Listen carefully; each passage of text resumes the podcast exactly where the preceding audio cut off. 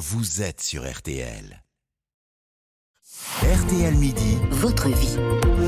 RTL Midi, votre vie, effectivement, car l'info, c'est aussi ce qui fait votre quotidien. Et aujourd'hui? Alors que vous vous apprêtez peut-être à randonner ou à multiplier les balades en pleine nature cet été, pourquoi ne pas en profiter pour cuisiner les plantes que vous croisez, car elles sont souvent comestibles et offrent une variété bien plus grande que la trentaine de fruits et légumes habituellement disponibles sur les étals. Bonjour François Couplan.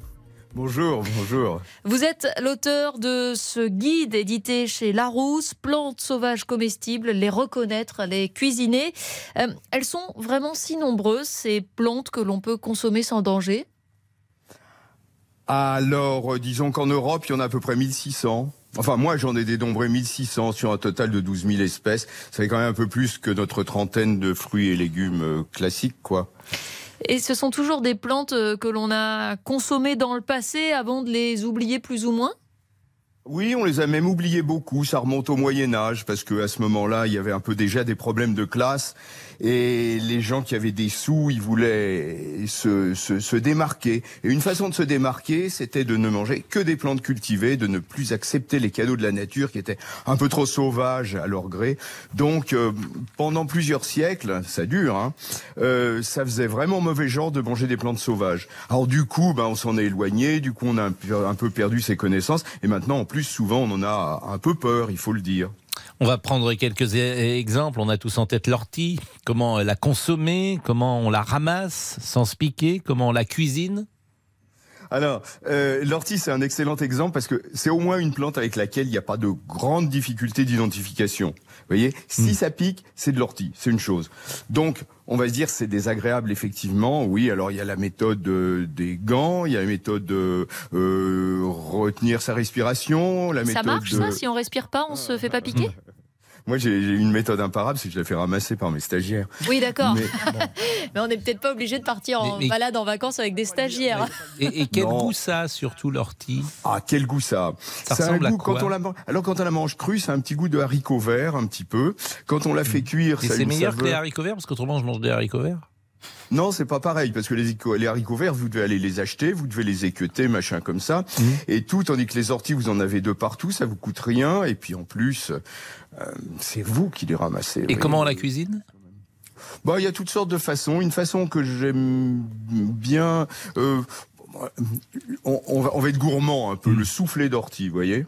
Bon, le pissenlit, je sais qu'un jour on est tous amenés à le manger, notamment par la racine, mais euh, pour le moment, comment, comment on le cueille et comment on le cuisine? Bah moi c'est plutôt les feuilles parce que c'est plus facile et il y en a partout. Hein. Alors le, le pissenlit, euh, bah ça dépend. Quand les feuilles sont vraiment jeunes, bah la salade, la bonne vieille salade de pissenlit, elle est toujours d'actualité.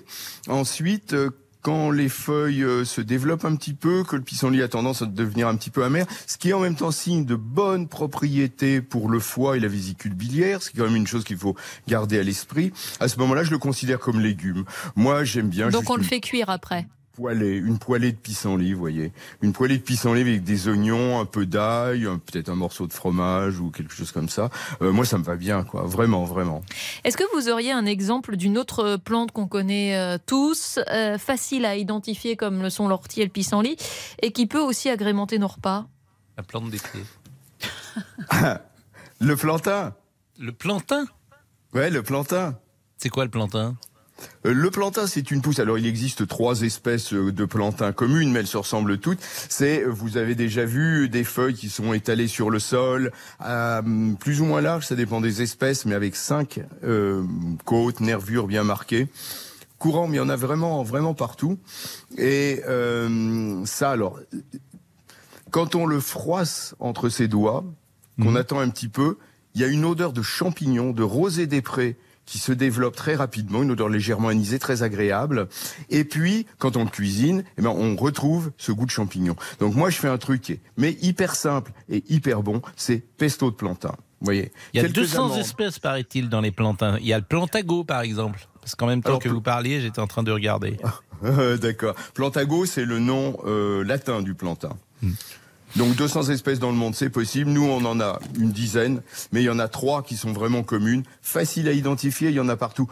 L'idéal, évidemment, serait que je vous emmène sur le terrain. Hein. Ah, mais avec plaisir. Comme je fais. Hein. Avec plaisir, en randonnée. Vous venez avec moi, je vous montre, parce que il suffit pas de regarder. Vous voyez, ce qui est très important avec les plantes, c'est de les toucher, c'est de les sentir, c'est de les goûter.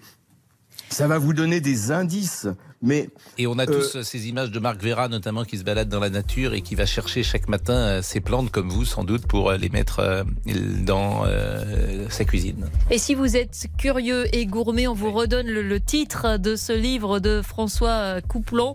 Plantes sauvages, comestibles, les reconnaître, les cuisiner. C'est édité chez Larousse. Merci encore. L'info revient dans une seconde à 12h30 avec Céline. Votre avis compte. Venez l'exprimer sur RTL au 3210.